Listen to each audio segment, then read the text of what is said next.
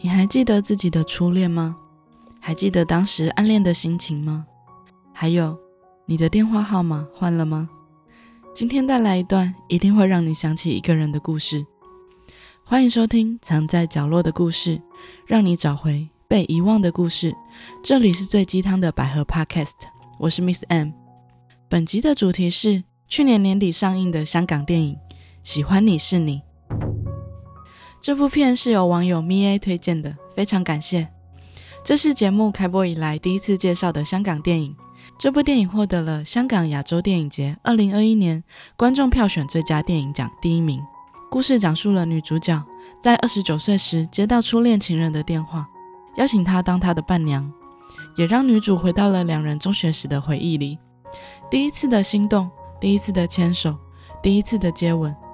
这段感情的遗憾是，一人归纳为爱情，而另一位却总结为成长。当女主拖着女二的手进场时，把自己的最爱交给如今她的最爱，这条路是对青春的告白，还是青春的告别呢？让我们听下去吧。故事的开始，女主被一通电话吵醒，打电话的人是她中学时期的初恋，这里就称呼她为女二吧。女二打电话的目的是邀请女主做她的伴娘。女主是一个很怕穿裙子的人，所以很少当别人的伴娘。唯独这次她拒绝不了，因为女二是她第一个爱上的人。时间回到了二零零一年秋天，那年陈奕迅的《K 歌之王》获得叱咤乐团至尊歌曲。张国荣刚在红馆开完热情演唱会。女主今年十八岁，留着一头利落的短发，已经读了十二年的女校。也当了十二年的班长，三年的风纪。他不随便和别人当朋友，他只会称呼他们为同学。而女二是他这么多年来唯一的朋友，绑着马尾的造型，他们的相处很舒服。有时候可以很刺激，有时候也可以很无聊。每天总有聊不完的话题。最长的记录呢是彻夜聊天六小时。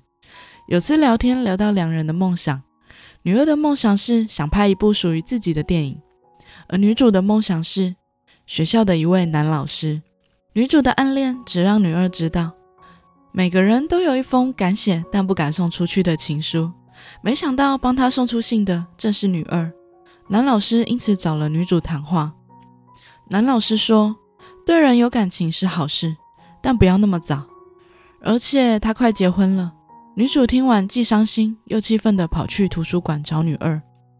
女主拿着情书。只问女二为什么这么做，女二还在装傻不知道。最后女主委屈地蹲在地上哭了出来，然后问女主为什么这么做呢？她宁愿一辈子都不要知道答案。此时的女二蹲下身来，将女主的刘海往耳后拨，接着嘴巴靠近女主的耳朵，轻轻地说：“因为我喜欢的那个人是你啊，白痴。”然后就离开了。只留下一脸震惊的女主蹲在了原地。回到家的女主正听着广播，今天晚上聊聊暗恋吧。不是你暗恋人，是你被暗恋。当女主听到被暗恋时，突然想起了女二，于是开始认真听广播接下来的内容。不要以为被人暗恋你就浑然不知，因为既然他喜欢你，都是想让你知道的，那么他就会留下蛛丝马迹来试探你的。例如找点借口故意接近你，装作不经意的身体接触，甚至如果他够大胆，他会直接跟你说，看你有什么反应。如果你表现得很诧异，他就会立刻说是开玩笑的，甚至会看着你不自觉的傻笑。听到这里，女主开始想到跟女二的相处画面，女二确实说过类似的话，也曾经抚摸过自己的脸，笑着。想到这里，女主彻底慌了。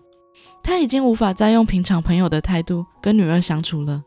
女二似乎也发现了女主最近的反常，于是她很认真的对女主说：“她那天是开玩笑的啦，不如他们当做什么事都没有发生过，好吗？”其实女主原本也觉得女二应该是开玩笑的，但不知道为什么，女主听完女二这样说后，反而觉得那句话可能是真的。时间来到了另一天。这天，恐怖的训导主任到班上抽查全班的书包，检查到女主及女二那桌时，忽然在座位下发现了一台手机。老师生气地质问着：“手机是谁的？”女主身为班长及风纪，实在没脸承认这件事情。最后是女二帮女主顶下了罪，但也因此被老师惩罚，打扫教堂一个礼拜。因为这件事情以及时间的过去，两人的关系渐渐回到了从前。但女主并没有接受女二，也没有拒绝她，两人似乎很有默契的，没有再提起那件事，就保持着朋友的关系。过了一个学期，这天两人一起去看电影，看到快结束时，女二拉着女主出了电影院。女主疑惑的问女二：“不喜欢这部电影吗？”女二则回答说：“喜欢啊，所以她才不看，因为太好看了，她不舍得一次看完。”反而她想回到家，自己想一想结局会怎样。两人又再次回到了每天黏在一起的日子，一起吃饭、逛街、讲电话到半夜。女主似乎也在这些相处下，慢慢察觉到了些什么不同。她看着女二的时候，开始会傻笑，开始期待每天的来电，似乎想每分每秒都跟女二在一起。这种心情是什么呢？这天，女二来女主家玩。女二开心的找女主一起拍电影界最经典的场景，两个人开心的演绎着各种电影场景及剧情。这次的场景是女二拿着时钟让女主倒数一分钟，女主疑惑的问：“这个时钟没有秒针啊，她要怎么倒数啊？”女二无奈的表示：“演员就要有点想象力好吗？”接着就闭着眼睛倒数一分钟。女主看着这样默默倒数的女二，很心动。她情不自禁地想向前吻女二，但又笨拙地在吻上前停住了。女二发现后也有些慌张，但她还是主动吻上了女主。两人的吻既清纯又笨拙，从轻轻的试探到热情的拥吻，两人的关系终于往前迈进了一步。随着时间的过去，两人都到了即将考大学的时候。这天，两人在天台上庆祝女二的生日，并聊着未来。女儿说，她未来想读电影系，以后拍一部属于自己的电影。女儿还说，两人的人生可能都是一部独立电影。女主在女二的电影里是主角，而女二在女主的电影里却只是一个配角。等到女主上大学后，很快就会忘记她的。女主则坚定地回答女二：“一定不会的。”他们约定好，以后考上同一间大学，每年都在天台帮女二庆祝生日。约定是很美好的。但现实却很残酷。尽管两人非常相爱，但学校对于同性恋情的管控相当严格。一天上课时，两人被老师叫了出去，连同两人的父母也一起被叫到了学校谈话。原来两人在搭公车时亲密的行为被老师碰巧撞见，于是两人的感情迎来了最重要的转折。即使两人的父亲都认为这没有什么大不了的，但因为女二家是单亲家庭，她父亲经济压力很大。女二不想因为自己的事再给父亲带来任何困扰。他知道她跟女主家的家庭条件有多么不同，她需要奖学金，不能有任何差错。于是他面对女主的心情开始变得很复杂。这天，女主送了女二之前逛街看上的戒指，可能是因为自尊心及自卑感，女二拒绝了，还说两人的感情可能只是错觉吧。女主永远都是她最好最好的朋友，永远不会改变。然后就离开了。女主听完后很受伤，但她想勇敢追求一次。她追了上去。此时的天空正下着大雨。女主最后在操场上将女二拉住，然后吻了上去。这个举动立刻掀起全校同学的注意。女二生气地推开女主说：“现在大家都看见了。”女主说：“对啊，那又怎样？”女二听完后犹豫了一下后，再次回亲了女主。两人在雨中激情地热吻着。伴随着全校女同学的目光及喧闹声，当然结局可想而知。两人都被老师叫过去分别谈话，几乎是半强迫式的让两人写完了悔过书，并要当着全校的面前宣读。当女主开始念着她因为一时贪玩做出破坏风纪的行为，感到羞愧可耻，女儿听到时心都凉了。她对着女主撕掉了自己的悔过书，然后走出了礼堂。原来女儿写的悔过书内容是。她愿意为今天做的所有事负责，一切和女主无关。女二就此消失在了女主的世界里，无论女主如何找都找不到。他们之间好像发生过很多事，又好像什么事都没有发生一样。还是他们的一切都只是一场梦呢？女主很后悔，她想写一封悔过书，悔过她写过这样的悔过书。原来空白的感觉是这样。日子也就这样默默的过去了。女主也上了大学，在资讯快速发展的时代，女主终于透过网络找到了女二。当得知女二如愿考上电影系时，女主真心替她感到开心。命运就是这么奇妙。这天，女主在路上偶遇了女二，暌违两年的重逢，两人聊了很多很多。当女主觉得两人终于可以自然的相处，想再次触碰女二的手时，女二开口了。她说她交了男朋友了。女主呆住了。他问女二发展到了哪里，女二说都做了。女主强忍着情绪问感觉怎么样，女二没有回答，便起身说要走了。她男朋友还在外面等她呢。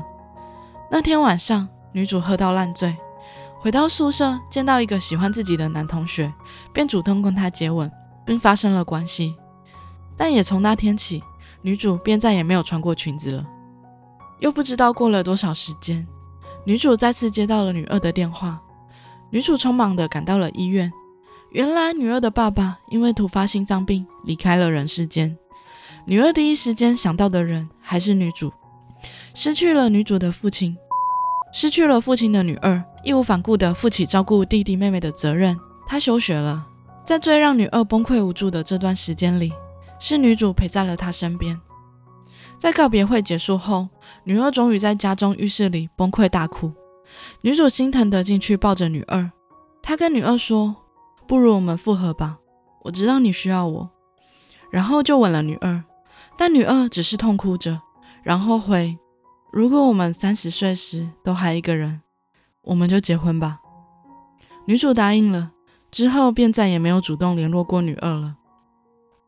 时间又过去了几年，女主在午睡中被电话吵醒，是那个又熟悉又有点陌生的声音。是的，女二要结婚了。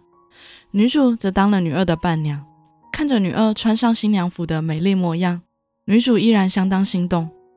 女主问女二：“是故意在三十岁前结婚的吗？”女二回答：“如果他说是，你会信吗？”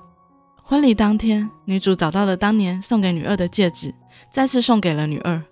女二只是平淡的说：“她当年喜欢过这个款式。”女主在女二即将出嫁前，小心翼翼地询问了当年两人的感情是爱情吗？女二还是没有回答，她只说了女主都没有变。当女主亲自送最心爱的女人进入婚礼现场，将她交给另一个男人时，女主的眼眶湿了。一幕幕两人的回忆场景不断的回放，是遗憾还是欣慰呢？或许真的很爱很爱一个人时，最幸福的就是看见他能获得幸福吧。时间又再次回到了两人中学的时候，那天两人在女主家看电影，女主看到睡着了。只剩女二若有所思的看着女主，然后轻声的对女主说：“我爱你，喜欢你是你。”是二零二一年香港校园爱情电影。这部电影如同刚刚的介绍一样，本身是一个青春爱情电影，而没有界定在女同志电影，更像是每个人都曾经经历过的一段爱情故事。分享里面两段我印象深刻的剧情。第一段，当女二看到喜欢的电影时，习惯不把电影看完。而是自己思考结局是什么，再去看导演跟自己想的有没有一样。这种心情可能是女二对于电影的喜欢，也反映自己越喜欢的东西，反而越不想让它结束。是不是也同时反映了他对感情的态度呢？另一段是当婚礼司仪向女二说出誓言时，女二看向了女主，最后女主对着女二用嘴型说出“我愿意”。女主对女二的心意自始至终都没有改变。一开始先迈出第一步的可能是女二，但最后最勇敢、持续坚持的却是女主。一开始想拍电影的是女二，最后却是由女主替她实现了。故事的最后，女主一个人在当年教室回忆从前，然后默默说出，最后她才发现，原来她才是女二电影中的配角。这部电影最多人讨论的大概就是女二到底怎么想的。或许年轻时喜欢过。但女二因为事情的改变，已经不再是当年的这个女孩了。有些事情过去就过去了，现在的女二选择了另外一种人生。你们又是怎么想的呢？特别值得一提的是，本部电影的主题曲《My Dear Best Friend》是专门为电影制作的歌曲，搭配剧情也相当动听。如同歌名一样两个人永远是对方最好的朋友。看完这部电影，也让我想起一部经典的香港女同志电影《蝴蝶》。有兴趣的朋友也欢迎找来看，有机会的话也会正式拍一集介绍给大家。戏外两人也因为拍戏而产生了亲密的感情。这边也分享一下两人在受访时谈到的经验。女二的扮演者杨思勇，他说他在中学时候曾经在情人节收到过女生送的玫瑰花，他只觉得很开心，并没有想太多。而女主的扮演者谭善言也表示自己在中学时也有过很亲密的朋友，当时他的心情只是不想他跟别人在一起，但并不懂得这是什么样的感情，也不会特别去界定是友情或是爱情。两人似乎都不会特别去界定喜欢的人的性别。听完这个故事后，你心中有想起的人吗？在几个月前，我偶然在脸书滑到高中同学被求婚的贴文。他是我高一时的好朋友，活泼开朗，有个性。他在我心中就是很勇敢的存在。只知道当时很在意这个人，但却不清楚这是什么感觉。虽然高中时从来不曾察觉自己的心意，但从看到那则贴文时，心中泛起的奇怪心情，我就突然明白了，我当时其实是喜欢那位高中同学的。很久很久以后才知道，原来这就是喜欢，这就是我的初恋。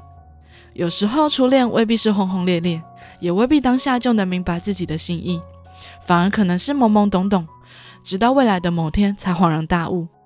电影和故事有趣的地方就在于，可以透过别人的故事更加认识自己。你的初恋也像我一样后知后觉吗？还是像电影里一样轰轰烈烈、刻骨铭心呢？对于这部电影或故事，有任何想法都欢迎留言跟我说哦。最后总结一下，这部电影你可以把它单纯的看作一部青春爱情电影，而非女同志电影。